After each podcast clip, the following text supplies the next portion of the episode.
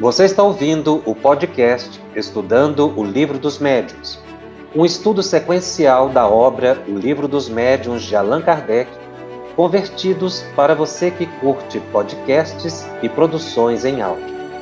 Essa é a nossa forma de transmitir esperança, conhecimento e alegria. Olá! É com imensa alegria que nós iniciamos o programa 57 da série Estudando o Livro dos Médiuns aqui pela FEB TV. O tema de hoje é o capítulo 16 da segunda parte de O Livro dos Médiuns. Este é o programa de número 3 que estuda este capítulo, intitulado por Allan Kardec Médiuns Especiais.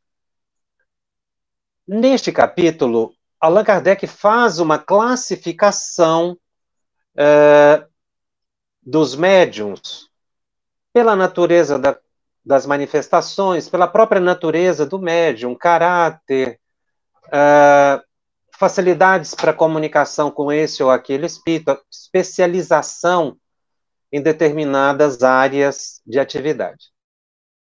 Este capítulo em que trata das aptidões especiais dos médios e faz esse quadro das diferentes espécies de médios, ele é muito importante. Não só porque Allan Kardec dá um olhar científico para as diversas modalidades de manifestação da faculdade mediúnica, mas também porque nos permite, na condição de médiums, uma certa identificação um autoconhecimento e, dependendo da posição em que estivermos, a busca sempre da nossa melhoria. Este capítulo também é importante para os dirigentes da reunião mediúnica, ou evocadores, como Kardec chamava à época, porque vai dar aos coordenadores da reunião mediúnica uma melhor percepção das possibilidades do médium para que não se exija aquilo que o médium não é possível oferecer, não está dentro dessa, da sua aptidão. O que não quer dizer que ele seja inferior a outro. É uma questão de aptidão, de especialização. E não porque um é melhor que outro no sentido de valoração da pessoa. Lembrando que a faculdade mediúnica é uma só. No entanto, ela se manifesta de forma diferente nas pessoas, ela é multiforme. Então, o médium psicógrafo, o médium vidente, ele tem uma faculdade só, que se expressa pela evidência, ou pela psicografia, ou pela psicofonia, mas é uma faculdade. O que varia são as suas modalidades de expressão.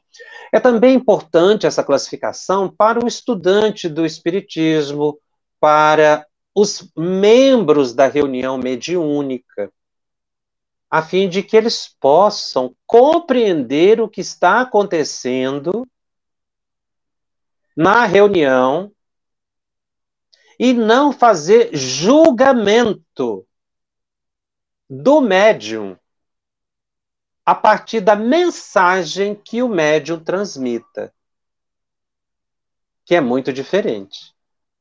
Um médium pode até ser mistificado. Um, um espírito manifeste-se e se apresente como quem não é. Mas isso não quer dizer que seja defeito do médium. Não quer dizer que ele seja de uma índole má possibilidade de mistificação, todos os médios têm. Espíritas ou não. Por quê? Isso faz parte da dinâmica da faculdade. Aliás, Kardec nos ensina a aprender, inclusive, com os espíritos inferiores. E a mistificação que o médium sofre prova que ele é efetivamente médio e que não tem controle sobre a sua faculdade, no sentido dos espíritos que se manifestam, o que dá autenticidade ao fenômeno. Então, a leitura que se deve fazer é sempre positiva e nunca de crítica ao médio, que é o que os médios, sobretudo os novatos, têm maior receio da crítica que venham a sofrer a partir da comunicação que transmita. Esse receio que os médios novatos têm da crítica cria um verdadeiro obstáculo ao desenvolvimento deles principalmente se o médio novato se comparar com o médio experiente e veterano. Aí é que ele sofre psicologicamente um bloqueio e interfere no processo da comunicação mediúnica. Então, esse quadro que Kardec aborda, que nós vamos falar, continuar falando aqui das, das diferentes aptidões, ele tem esse valor do próprio médium perceber que ele tem os seus potenciais e deve fazer crescer esses potenciais, e não invejar os potenciais do outro e nem ficar é, numa situação de diminuição ou sentir-se menor do que o outro médium que tenha maiores possibilidades. Isso é muito importante na direção e na condução do desenvolvimento dos médios. Não se fazer comparação, mas ajudar todos a progredirem nas suas aptidões. E todos são úteis, como os instrumentos de uma orquestra. Que se um instrumento faltar, a orquestra não vai cumprir adequadamente o seu papel. Então, nos meus mais de 40 anos de, de, de frequência reunião mediúnica, eu, eu observei isso muito. Muitos médios promissores, no início, afastaram-se com medo da crítica. E ficavam no momento do transe, por exemplo, pensando se é meu, se não é meu, eu vou desenvolver esse assunto mais com maior detalhes na, no, nos capítulos que falamos da formação do médio, mas já é importante a gente ir desenhando aqui uma ideia a partir dessas aptidões especiais que não se deve comparar. O médium não se deve comparar com o outro, para não se sentir envaidecido e nem se sentir diminuído. Por quê? O novato vai acabar adquirindo, se ele tiver perseverança, a experiência do outro. E aquele que tem uma qualidade na faculdade que lhe permita manifestações de espíritos variados, se ele não se aprimorar, com o tempo, essa faculdade também vai sofrendo um débito, um decréscimo. Porque não adianta eu ter 40 anos de frequência reunião mediúnica e não estudar. E não buscar me aprimorar, não adquirir experiência. Então, o, o, o estudo dessa, dessa classificação, ele nos leva a essa reflexão de autoconhecimento, de percepção das possibilidades e de fuga dessa situação de comparação para que ele não fique é, travado no seu processo de aprimoramento da faculdade mediúnica. E a isso os dirigentes devem estar alertas para ajudar na reunião mediúnica o médium que é, está apresentando algumas dificuldades por causa de um excesso de autocrítica. Uma autocrítica é sempre importante, é importante a gente sempre se autoavaliar. Mas às vezes excessos podem nos criar amarras que não se justificam, porque nós estamos num processo evolutivo e é natural que nesse processo a gente esteja muitas vezes na condição daquele que ainda a criança que está amadurecendo, né? E a propósito dessa questão da percepção ou da autopercepção das aptidões especiais, e falando de médios com tarefas especiais, eu trouxe um, um, um texto do Espírito Emmanuel no capítulo 27, intitulado Mediunidade do livro Roteiro, que eu vou ler alguns trechos apenas, em que esse extraordinário mentor, membro da equipe do Espírito de Verdade, Emmanuel, na sua capacidade interpretativa, nos chama atenção para alguns ângulos da faculdade mediúnica que normalmente a gente não se atenta. Porque se, se a gente estuda esse capítulo olhando só a prática mediúnica, nós vamos entender que essas diferentes modalidades de mediunidade ou, ou de aptidões mediúnicas, elas só estão adstritas à reunião mediúnica que ocorre duas horas na semana. Mas e o restante da semana? Como ficam essas aptidões?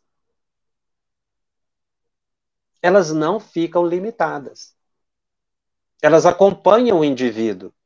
Porque a mediunidade ela extrapola a sala da mediúnica. Nós temos que deixar a visão é, de que a mediunidade se restringe à sala mediúnica. Nós não podemos enclausurar a mediunidade a uma atividade semanal de duas horas privacidade da reunião é uma coisa. É preciso em respeito aos espíritos que se manifestam. A não fazer divulgação prematura. Mas a faculdade ela é muito maior do que a sessão semanal. Então, essa visão templária, de certa forma mística, que se coloca a prática mediúnica dentro de uma sala e saiu daquela sala, eu não tenho compromisso nenhum com a mediunidade, é uma visão atávica, que deve ser superada por todos nós. Essa visão reducionista de que mediunidade está ligada a um fenômeno ostensivo. Não foi isso que colocou Allan Kardec. E Emmanuel diz assim: esmagadora maioria dos estudantes do Espiritismo situam na mediunidade a pedra basilar de todas as edificações doutrinárias. Mas cometem o erro de considerar por médiums tão somente os trabalhadores da fé renovadora com tarefas especiais. Ou os doentes psíquicos que por vezes servem admiravelmente à esfera das manifestações fenomênicas. Antes de tudo, é preciso compreender que tanto quanto o tato é o alicerce inicial de todos os sentidos, a intuição é a base de todas as percepções espirituais e por isso mesmo toda inteligência é médium das forças invisíveis que operam no setor de atividade regular em que se coloca. Dos círculos mais baixos aos mais elevados da vida, Existem entidades angélicas, humanas e subhumanas. Agindo através da inteligência encarnada, estimulando o progresso e divinizando experiências, brunindo caracteres ou sustentando abençoadas reparações, protegendo a natureza e garantindo as leis que nos governam. Desvendando conhecimentos novos à humanidade, o Espiritismo incorpora ao nosso patrimônio mental valiosas informações sobre a vida imperecível, indicando a nossa posição de espíritos imortais em temporário aprendizado nas classes da raça, da nação e do grupo consanguíneo a que transitoriamente pertencemos na Terra. É necessário, contudo, reconhecer que, na esfera da mediunidade, cada servidor se reveste de características próprias. O conteúdo sofrerá sempre a influência da forma e da condição do recipiente. Essa é a lei do intercâmbio. Uma taça não guardará a mesma quantidade de água suscetível de ser sustentada numa caixa com capacidade para centenas de litros. O perfume, conservado no frasco de cristal puro, não será o mesmo quando transportando um vaso guarnecido de lodo. Mediunidade, pois, para serviço da revelação divina, reclama estudo constante e devotamento ao bem, para o indispensável enriquecimento de ciência e virtude. Este texto, ou trechos dessa mensagem, desse capítulo do livro Roteiro, guarda profunda concordância com esse capítulo de médios especiais. Porque aqui Emmanuel transcende exatamente a interpretação restritiva que se faz de que a mediunidade ela é apenas atividade de médiuns especiais circunscrita ao fenômeno, à reunião mediúnica. E, e ele coloca algo que nós vamos falar aqui adiante, a escala espírita, né? Espíritos angélicos, humanos, subhumanos, com tarefas especiais, específicas. Sem um não funciona sem o outro. Nós todos estamos interligados. E outra coisa que Emmanuel também traduz com grande propriedade, interpretando o pensamento do codificador, é exatamente o trecho em que ele coloca que o conteúdo sofre a influência da forma e da condição do recipiente, como lei de intercâmbio. Porque é exatamente isso, a mensagem ela depende das capacidades e aptidões do médium. Quando ele compara aqui a taça, não é?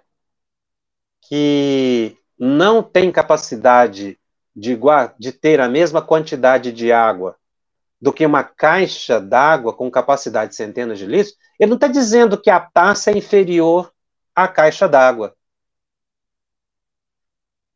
Porque a taça tem uma função. A caixa d'água tem outra função. E uma não substitui a outra. Ambas são importantes.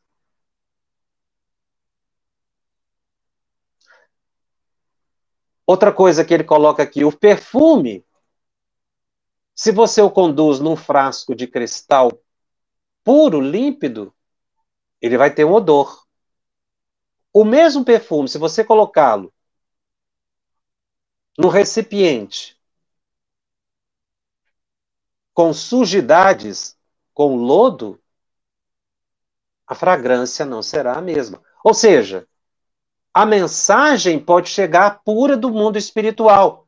Se encontrar um médium com aptidão, ela terá uma qualidade. Se esse médium não oferecer a aptidão necessária, a mensagem não terá a mesma quantidade. Algumas pessoas estranham de nós trazermos esses textos interpretativos do Espírito Emmanuel e de outros autores, mas esses autores da atualidade, os, es os espíritos que interpretam Kardec, eles cumprem uma previsão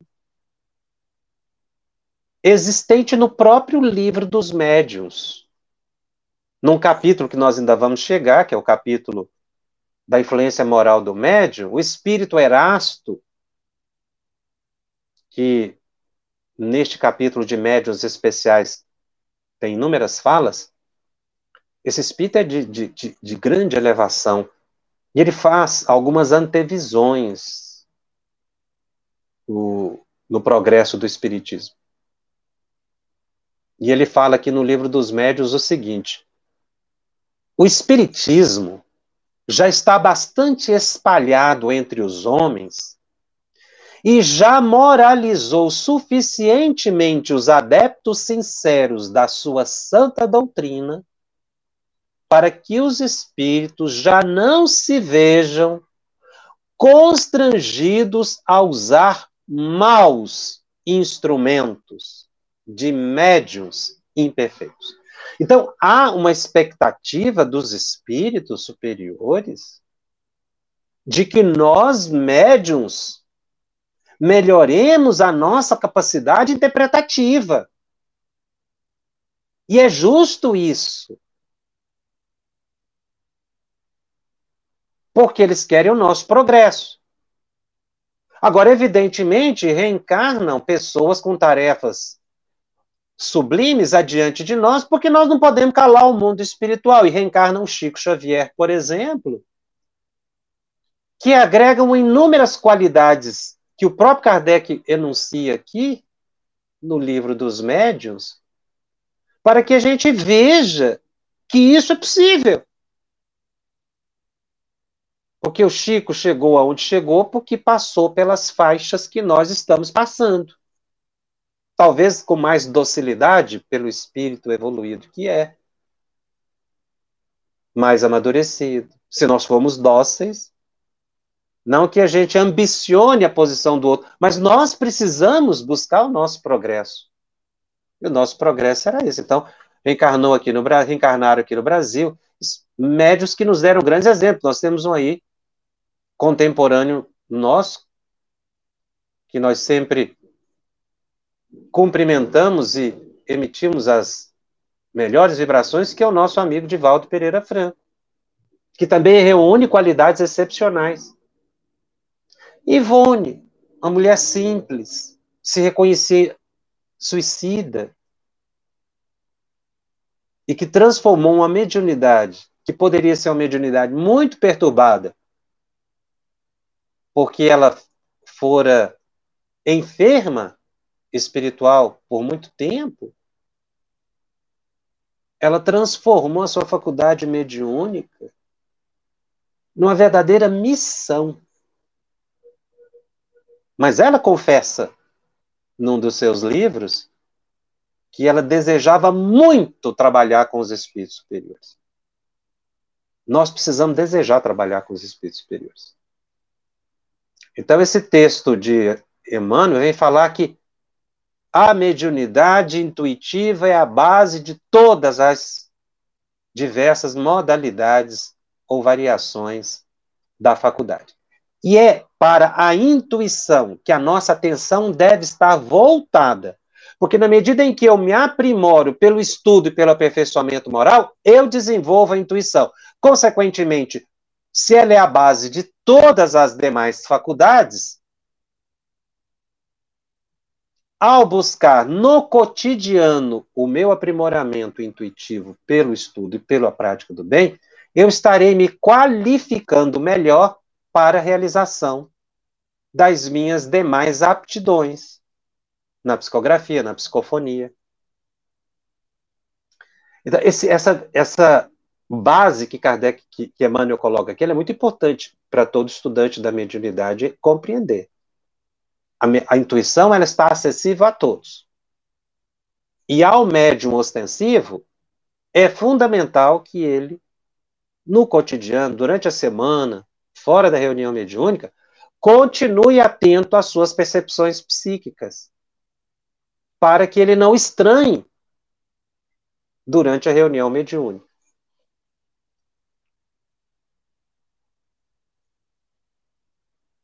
É por isso que esse estudo de Kardec, essa classificação, é tão importante, como disse, no nosso processo de autocompreensão do compromisso reencarnatório que trouxemos à Terra. Então, quando a gente está estudando, é importante a gente tentar se identificar e buscar sempre aprimoramento. Então, aqui Kardec coloca é, médiuns videntes, que no capítulo 16 de O Livro dos Médios, o item Médiuns Videntes. E aí ele classifica, nós já estudamos a, a vidência, mas aqui nessa classificação ele faz um resumo. Médios videntes são os que estão em estado de vigília, veem os espíritos. A visão acidental e fortuita de um espírito é uma é circunstância especial é, e muito frequente. Mas a visão habitual ou facultativa dos, dos espíritos sem distinção é excepcional. O que, que ele quer dizer isso? A vidência é uma capacidade de visão dos espíritos, mas lembrando que essa visão é uma visão mental, não é com os olhos físicos. Ver espírito rapidamente, algo assim fortuito, não é? É uma circunstância inusitada, mas é até relativamente frequente. Agora, pessoas que tenham uma vidência permanente e que às vezes não conseguem fazer a distinção entre encarnado e desencarnado, isso é excepcional. Chico Xavier tinha isso. Ele, ele menciona. Mas os espíritos fazem uma observação aqui muito curiosa sobre evidência. Essas observações dos espíritos aqui que Kardec coloca são de Erasto ou de Sócrates. Os espíritos dizem, comentando a evidência, é uma aptidão a que se opõe o estado atual dos órgãos visuais. Por isso é que se cumpre nem sempre acreditar na palavra dos que dizem ver espíritos. A evidência tem que ser muito cuidadosa na sua interpretação, pelo próprio médio. E se ele tem dúvida, como eu disse, ele não deve reter para si, ele deve buscar uma pessoa experiente que o auxilie. Como a vidência é mental, o médio vidente, ele vê de duas formas. Ou ele vê uma imagem mental, ou ele vê a realidade espiritual. Como diferenciar? Basicamente, as percepções mentais são de espíritos superiores ou de inferiores. Então, geralmente são quadros aterradores, são visões estáticas, paradas, sem movimento. É como se fosse uma fotografia que você olhasse. A visão de um espírito a visão da realidade espiritual já é diferente. Você vê um espírito movimentando, você vê ações, trabalhos dos espíritos. É, você pode, às vezes, até conversar psiquicamente. Às vezes, essa diferença é um pouco difícil para quem não tem ainda muito desenvolvimento com a evidência. Mas, com o tempo, isso fica muito claro quando você vê uma imagem mental. Imagens, às vezes, horríveis, né? É, que te dão medo, às vezes são visões mentais de espíritos sofredores. Às vezes também você está no seu quarto fazendo uma prece, de repente você vê uma cachoeira descendo sobre você. Olha, não tem uma cachoeira ali dentro do seu quarto. Então, o que, que acontece? Você está vendo uma projeção mental de um benfeitor espiritual que quer te colocar uma imagem bonita na mente. Tá? É claro que aqui eu estou excluindo a possibilidade de você ter sido desdobrado né, para aquele lugar. Então, é uma, é uma evidência, a gente tem que tomar muito cuidado. Eu vi e sair revelando isso como uma verdade, tá? Que os próprios espíritos dizem.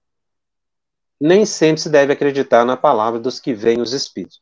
Havia muita fraude e ainda há muita fraude, de gente que quer impressionar as outras pessoas dizendo eu vi, eu vi. Então vamos sempre ter o bom senso de Kardec. Kardec volta ao tema da mediunidade intuitiva e faz a seguinte classificação: médiuns inspirados, de pressentimento, que são variações da mediunidade intuitiva. Os médiuns inspirados são aqueles que, muitas vezes, sem sua vontade, surgem ideias que estão relacionadas aos atos comuns da vida e pode também estar relacionado a grandes trabalhos de inteligência.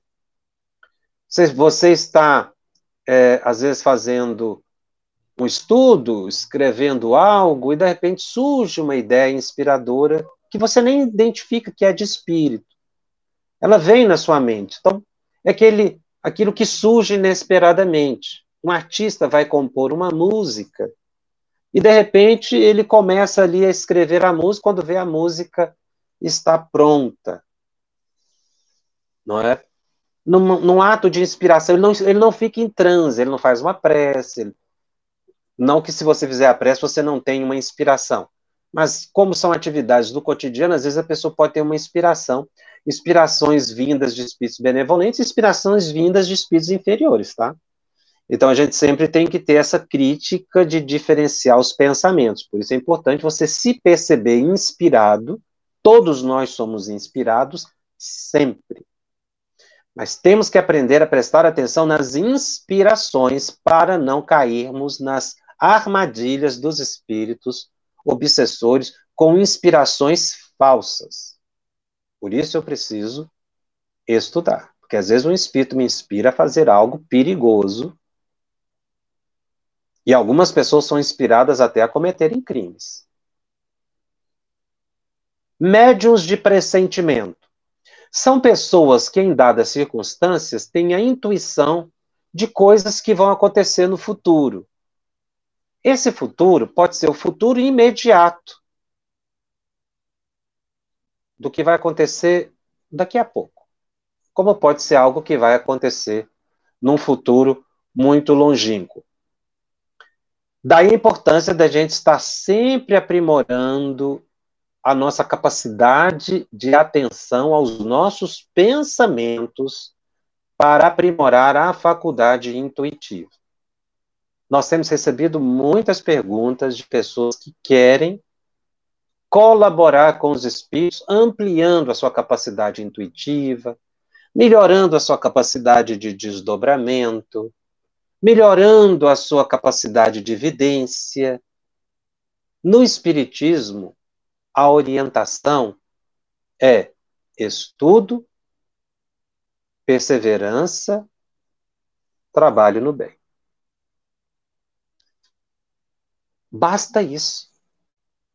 E não fórmulas que às vezes violentam a nossa psique.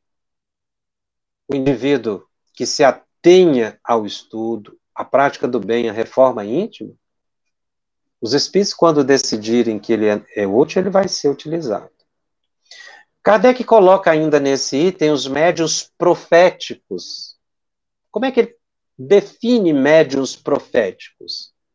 É uma variedade dos médios inspirados ou de pressentimento. No entanto, recebem, conforme a permissão de Deus, com mais precisão do que os médios de pressentimento, a revelação de coisas futuras, de interesse geral, e são incumbidas de dá-las a conhecer às pessoas para instrução deles. Então, essas revelações dos médiuns proféticos são coordenadas por espíritos muito superiores, que vão encontrar a possibilidade psíquica e a segurança moral para fazer certas revelações. Você pode chamá-lo de médios proféticos. Lembrando que o profetismo, tradicionalmente falando, ele surge com Moisés. Moisés foi o iniciador do profetismo na terra. Está lá em Deuteronômio, no capítulo 18 do Velho Testamento, Moisés inaugurando a era do profetismo. Ele foi o primeiro dos grandes profetas. E nesse capítulo 18 do Deuteronômio, ele vai dizer que vão surgir ao longo dos tempos, junto à sociedade hebraica, outros profetas. Mas a definição de profeta na Bíblia não é bem essa definição de médium profeta. Porque na Bíblia, o profeta é médio. Mas naquela sociedade, apenas um era profeta.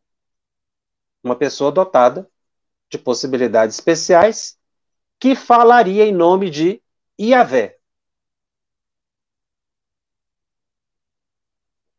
Inclusive, Moisés fala uma coisa muito interessante no no versículo 21 do capítulo 18 do Deuteronômio, aqui utilizando a tradução da Bíblia de Jerusalém,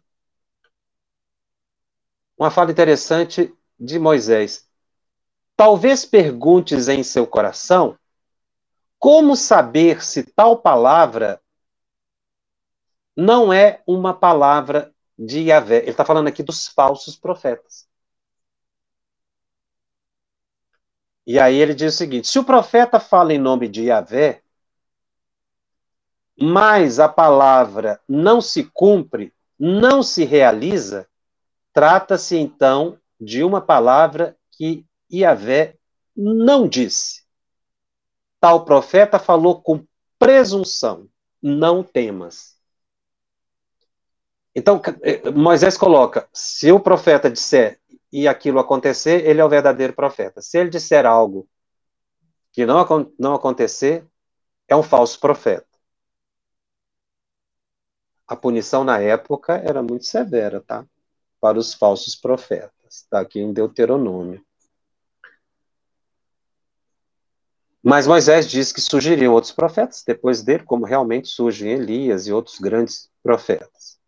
Mas eles eram realmente médios mas era uma pessoa na sociedade. No Espiritismo, quando Kardec fala de médiums proféticos, ele está falando realmente de pessoas que vão ter um, uma função junto aos espíritos superiores para grandes revelações. Mas não são pessoas especiais como colocado no Velho Testamento. Porque médium profético pode ser qualquer pessoa. E na sociedade hebraica não era qualquer pessoa. Eram pessoas específicas. E médium profético podem existir vários, conhecidos de grande público ou não. E aí é um comentário aqui dos espíritos feitos, anotado por Kardec. Se há profetas verdadeiros, mais ainda há falsos que consideram revelações os devaneios da própria imaginação, quando não são embusteiros por ambição. Então nós temos que tomar muito cuidado com as revelações. Do mesmo modo que, que Moisés, à sua época, estabeleceu uma crítica, né, um modo de você identificar o verdadeiro do falso profeta, essa premissa ela se mantém até hoje nós também temos que ficar alerta contra os falsos profetas, médiums falsos, ou que falam coisas da sua imaginação, ou quando visam enganar as pessoas por ambição, por vontade própria. Então, se eu falo alguma coisa da minha imaginação, eu estou enganando as pessoas, às vezes involuntariamente, por excesso de boa fé. Ou às vezes a pessoa pode deliberadamente querer enganar os outros e dizer que está revelando o futuro dela. Ou uma grande revelação. Tem que tomar muito cuidado. Moisés coloca naquela época a possibilidade de realizar ou não. Aqui com Kardec nós temos a avaliação do bom senso, da lógica, do estudo. E também realmente a gente vai verificar a autenticidade do fenômeno.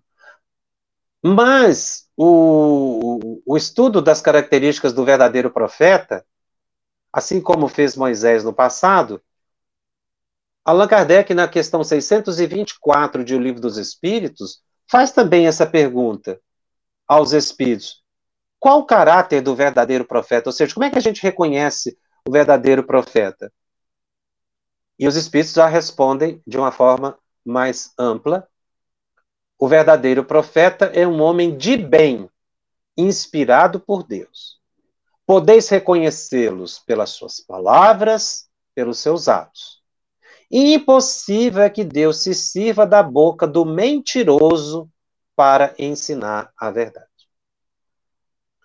Então, a, a questão está bem centrada nessa possibilidade de realização realmente dessa predição. O que a gente tem que tomar cuidado é não ter excesso de boa-fé por falta de conhecimento. Endeusamento de médiums. Colocá-los em posições especiais, exatamente porque se colocam como detentores da verdade. Porque a, a mediunidade, ela hoje está ao alcance de todos. Quando uma verdade tem que ser revelada, ela vai ser revelada a vários grupos, diz Kardec. Então eu não posso ser senhor da verdade. Olha, eu vi eu fui levado à região tal e os espíritos me revelaram isso. Cuidado com esse tipo de informação. Porque se a pessoa monopoliza e se coloca como detentora de uma verdade que você não encontra base lógica, está mais envolta em misticismo, em dogmatismo,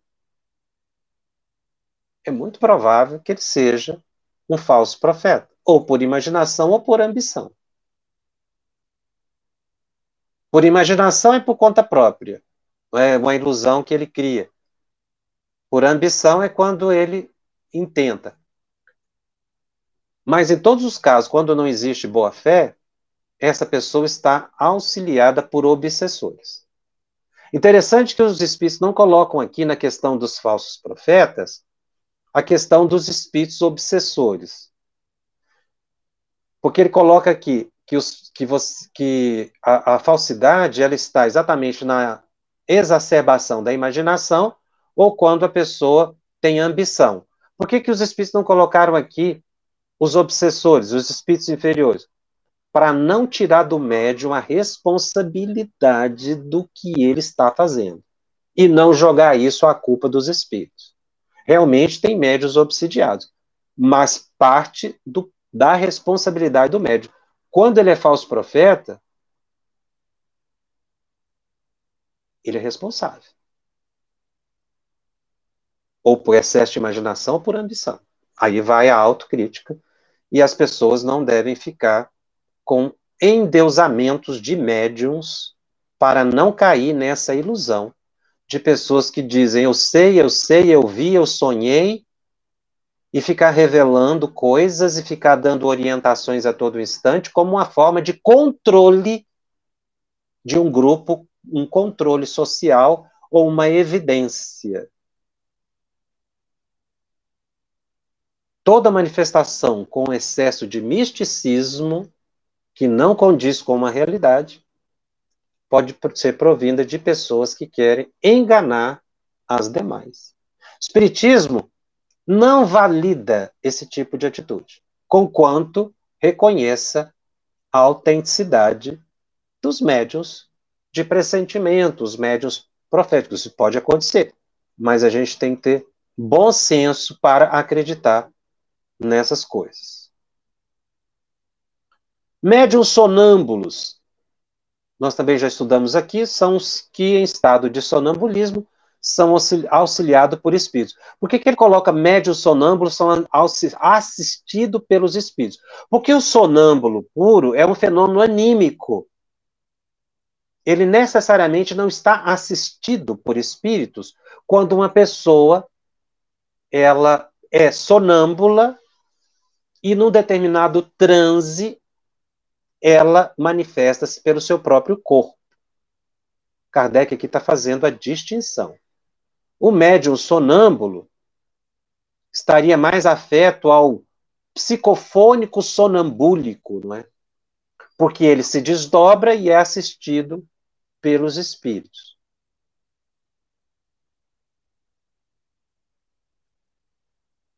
Médiuns estáticos são os que, em estado de êxtase, recebem revelações por parte dos espíritos. Ou seja, a pessoa, o médium, ele é dado a excesso de emoções, ele passa a ficar num estado quase que de sobreexcitação, os seus olhos ficam muito é, é, injetados, digamos assim, ficam muito fixados, às vezes o corpo rígido, quase que numa posição convulsiva.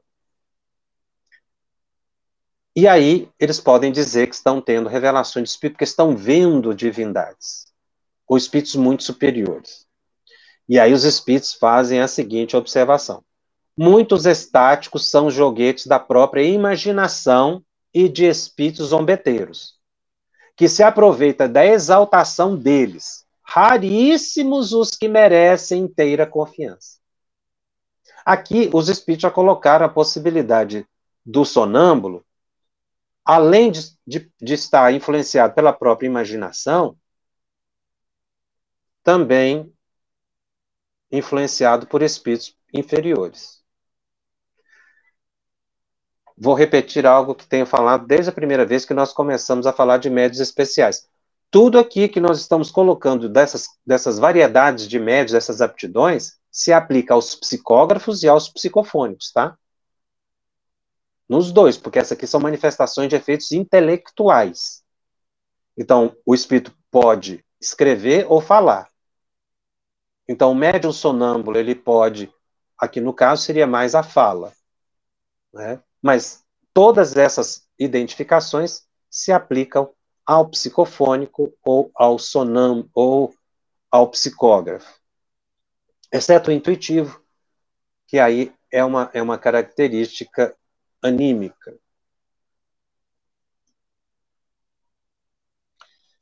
Kardec continua aqui estudando médios pintores ou desenhistas.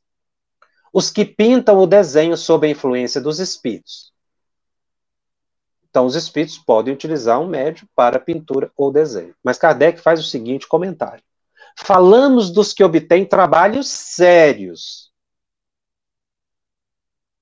Porque não se pode dar esse nome de médio pintor ou desenhista a certos médiums que espíritos zombeteiros levam a fazer coisas grotescas que desabonariam o mais atrasado estudante.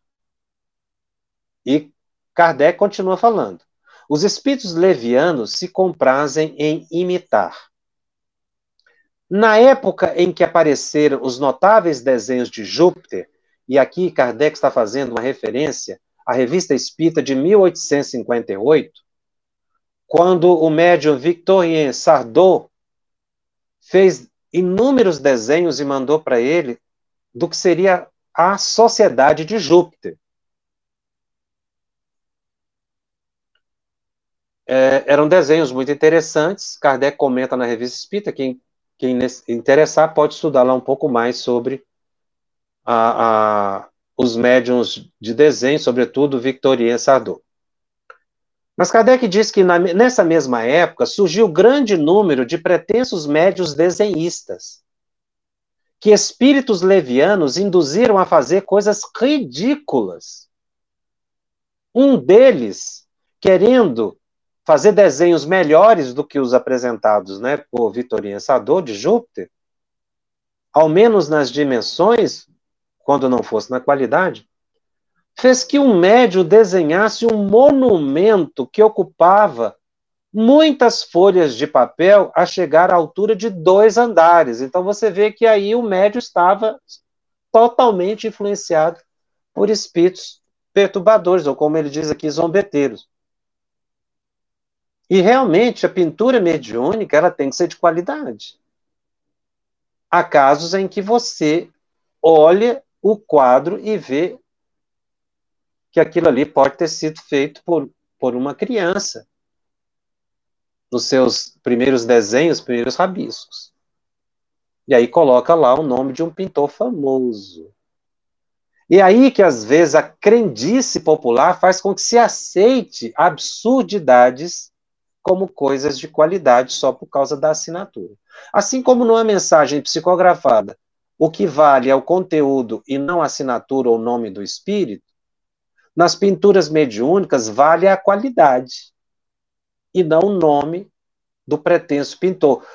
Porque às vezes a pessoa faz uma mera imitação de um estilo de Picasso, de Manet, Monet, Rembrandt, tenta imitar o estilo. Kardec fala que espíritos levianos se comprazem em imitar e não ser realmente o verdadeiro pintor. Até porque, se o médium não oferecer qualidades, aquele espírito não vai se aproximar de uma pessoa que não tem a capacidade de lhe transmitir o próprio pensamento. Então, a pintura mediúnica tem que ser tomada com muita reserva e muito cuidado, para que a gente não aceite coisas sem qualidade como verdadeiras obras-primas, tá? Assim como você não vai aceitar um texto psicografado que você vê que não tem qualidade gramatical nem de conteúdo, como se fosse de um grande literato da humanidade. Kardec chama muito atenção para a questão da pintura mediúnica. E às vezes a gente, tomado por excesso de empolgação, aceita aquilo que efetivamente não tem qualidade. Como Kardec aqui, os espíritos falam muito das enganações, das imaginações, por isso é que eu disse no início, o médium não pode ter, assim, aquele excesso de pudor de achar que está imaginando tudo. Se ele é sincero, se é um médium moralizado, que busca colaborar, ele não deve se impressionar e achar que é imaginação. Porque no caso da imaginação, a pessoa tenta ganhar uma vantagem com isso. O médium sincero, de boa vontade, que apresenta a sua produção mediúnica e não se ofende com as observações que são feitas, isso ajuda ele a vencer com o tempo o medo da imaginação.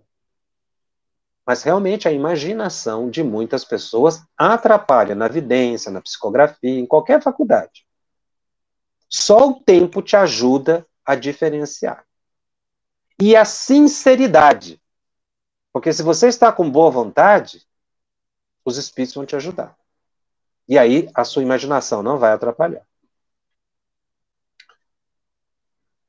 Kardec ainda continua falando aqui dos médiums pintores. Muitos outros se divertiram fazendo com que os médiuns pintassem supostos retratos, que eram verdadeiras caricaturas. Veja lá na revista Espírita, ou Revue Espírito, de agosto de 1858. É muito importante a gente ter essa segurança. Médiuns músicos os que executam, compõem ou escrevem músicas sob a influência dos espíritos. E é interessante que Kardec coloca aqui que há médios músicos mecânicos, semimecânicos, intuitivos e inspirados, como os há para comunicações literárias. Se o médium é músico, ele é mecânico, semimecânico, ele estará em transe e psicografará a partitura. Ou poderia até tocar um instrumento. Se ele é intuído ou inspirado, aí ele não estará em transe. O transe é o estado alterado da consciência, né? Então, o, o, o, a diferença do mecânico semimecânico do intuitivo é exatamente o estado de lucidez. Não de consciência, mas de lucidez, porque no estado alterado de consciência, você está no, desdobramento sem perceber e o espírito está te utilizando de forma direta. Na intuição, a pessoa vai escrevendo e a ideia vai surgindo enquanto ela escreve. Ele está plenamente cônscio de si. Bom, no próximo programa, eu recomeço a partir aqui do item 191, quando nós vamos falar dos médiums segundo o modo de execução. Vamos ver se temos aqui algumas perguntas. O Telegram já está aberto para você colocar as suas perguntas, tá? E nós vamos responder a nossa equipe. Uh, a Cláudia Ferreira Jacobson, uh, por que muitas vezes a sintonia acontece até alguns dias antes da reunião e pode continuar depois que a reunião termina? É, porque sintonia não se improvisa, é preciso de um tempo do espírito conviver com o médium, por mais afinidade que tenha, ele precisa conviver um tempo, que pode ser de algumas horas a alguns dias, ou às vezes até alguns anos, para que se estabeleça uma perfeita sintonia, isso com espíritos elevados ou obsessores. Quando o médium está na reunião mediúnica regularmente, e que ele se sintoniza com o espírito inferior que vai ser atendido na reunião, é natural que depois do transe, o espírito foi atendido na reunião mediúnica, o espírito se afaste do médium. Então ele vai perceber que aquela sintonia se desfaz. Tá? Então o normal é que, encerrada a reunião, a sintonia com aquele espírito cesse. Se a sintonia continua, aí é, pode ser com outros espíritos, não com aquele que foi atendido. Ou então, pode ser que o espírito precise de novo atendimento, aí arrefece um pouco aquela sintonia, depois ela se intensifica na semana seguinte. Na obsessão, essa sintonia não se desfaz com muita facilidade, porque ela continua permanentemente. Ah, a Roseni de Paulo me pergunta: que conduta adotar fora da reunião mediúnica? O que fazer com os pensamentos orientadores da espiritualidade se o lugar da comunicação é na casa espírita, se o lugar da comunicação ostensiva é na casa espírita, mas no cotidiano você não deixa de intuir. O que fazer com esses pensamentos orientadores da espiritualidade? O que eles disserem para você fazer de bom, porque se são orientadores da espiritualidade, eles vão te indicar o caminho do bem, eles vão te dar um bom conselho, eles vão te estimular a fazer uma prece, a ajudar uma pessoa. Às vezes, até você dar um conselho sem precisar colocar-se na condição de médium que está aconselhando, para não chamar para si muita evidência. Se você tem compromissos com a mediunidade, você vai perceber diretamente o que falar. Mas os espíritos nos usam muito mais fora da reunião do que na reunião. Agora, na reunião, Aí é o lugar da comunicação ostensiva, do transe, porque você não vai entrar em transe é, é, psicofônico em casa para atender um espírito sofredor se não é um ambiente apropriado. Doente se atende no hospital. Por isso é que a gente que está regularmente na reunião, essas manifestações nem ocorrem em casa. O médico está regularmente frequentando. Isso acaba sendo superado. Tá? Então, o que fazer com esse pensamento? Gostei muito dessa pergunta. A conduta é de manter estudo, vigilância, atenção com os pensamentos, e se são bons pensamentos, eles terão uma utilidade.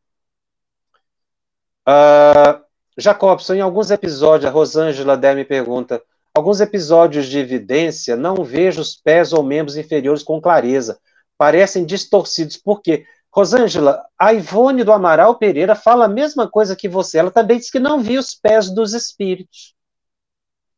Eu achei essa informação muito interessante quando ela colocou. Ela não tinha, ela não viu os pés, ela viu o espírito, mas não viu os pés, como você está colocando aqui, não vê os pés. Não vejo isso como algo é, digno de maior preocupação, porque realmente o espírito ele pode se apresentar para você apenas o suficiente para ser identificado. Não precisa ver os pés. Ivone também diz que muitas vezes não viu os pés. Ela não chega a explicar por quê mas a gente começa a entender que o espírito se apresenta o suficiente para ser identificado, até porque ele é uma aparição, não é? Ele não tem o corpo completo. E talvez até seja uma, uma forma de provar que é espírito mesmo. Mas são especulações. Ivone tinha essa mesma percepção. Uma pergunta vinda aqui da TV Secal. A Maria Elisa, qual a diferença entre evidência e clarividência? É o grau de intensidade, tá? A vidência, você tem uma percepção psíquica. Na clarividência, muitas vezes o médium está em desdobramento, ele tem uma percepção mais clara. Então, a diferença está na intensidade, no grau de consciência do médium. No cotidiano, eu tenho evidência. Às vezes, em desdobramento, eu tenho uma clarividência. Uh, Silvia pergunta: quando visualizamos acontecimentos em estado de desdobramento, esse médio é considerado vidente? Ou a visão é apenas consequência do, do processo de desdobramento? A visão é consequência do processo do desdobramento. Essa vidência no desdobramento, que é o caso do sonâmbulo, ela, ela é mais comum do que essa da vidência do cotidiano. Que aí o médio, realmente, a gente vê espíritos com maior facilidade. Seria aqui a clarividência. Né? Você teria uma evidência mais clara dos espíritos, porque ela é consequência do desdobramento. Às vezes a pessoa ela é vidente, porque vê os espíritos em desdobramento, e fora do desdobramento ela não tem essa percepção. Então, a, a colocação sua é correta, é processo do desdobramento. Uh, Rosana Quezado faz a seguinte colocação: Lúcia, Francisco e Jacinta eram médiuns proféticos. Ela está falando aqui da aparição de Nossa Senhora. Foi uma manifestação espírita? Como o Espiritismo analisa esse caso? Foi uma aparição legítima, uma manifestação espiritual, e esses missionários, Lúcia, Francisco e Jacinta, eram médios proféticos, sim, que tinham afinidade e percepção com Maria. Então, o Espiritismo valida perfeitamente a aparição de Nossa Senhora para esses espíritos. É, dado o compromisso de afinidade né, com, com esse espírito tão elevado que foi Nossa Senhora. O André Luiz pergunta: Jacobson, um médium somente com faculdade de evidência, qual a função produtiva socorrista em uma reunião mediúnica? Olha, toda faculdade é importante. O vidente, se ele tiver uma visão durante a reunião mediúnica, que ele considerar necessária ser dita, nós sugerimos, para evitar alterar o curso da reunião, já combinar previamente com o dirigente, porque o dirigente tem que conhecer seus médios. Combine com ele. Se você tiver uma evidência, chame-o para próximo de você, faça uma cena, ele chega, você fala no ouvido dele a evidência que teve. Qual vai ser a conduta do dirigente? Se ele achar adequado, ele vai falar, ele mesmo vai permitir que você fale. Ou às vezes ele não fala nada, mas ele passa a conduzir um atendimento do espírito, ou até ajudar o grupo todo, a partir de, um, de, um, de uma sugestão da evidência, que eleva o padrão vibratório do grupo. Por que esse cuidado? Porque muitas vezes um médio vidente, que não tem bom senso, que não tem muito cuidado, que não tem muita autocrítica, ele monopoliza a reunião. E ao monopolizar a reunião, ele cria uma dependência. O grupo passa a, a, a somente funcionar ou se desenvolver a partir do, da presença do vidente. Ou seja, se o vidente faltar à reunião, o grupo fica sem ação, porque fica muito dependente. Então, o médio vidente tem função muito importante. O problema é o modo de utilização dessa faculdade. Assim como os demais, que cada um vai falar no momento certo, o vidente também poderá colaborar muito, porque ele estará prevendo, pre, é, observando a, dimensão espiritual, e os espíritos vão continuar utilizando, sim. A evidência ela é muito utilizada, muito útil na criação de quadros mentais positivos, no auxílio ao dirigente para conduzir uma certa entidade. E como eu disse, tudo com bom senso e evitando o monopólio. a monopolização para si e a dependência. Porque realmente muitas pessoas ficam tão dependentes de uma vidência, do vidente, que se ele não tiver aquela fala do vidente, aí o trabalho não funciona. E aí que corre o risco, porque cria-se tanta expectativa no vidente que ele pode, sem querer, falar algo da sua imaginação. Você ouviu uma produção da Federação Espírita Brasileira. Para saber mais, siga o arroba FebTV Brasil no YouTube, Instagram e Facebook. Ative o sininho para receber as notificações e ficar por dentro da nossa programação. Até o próximo estudo.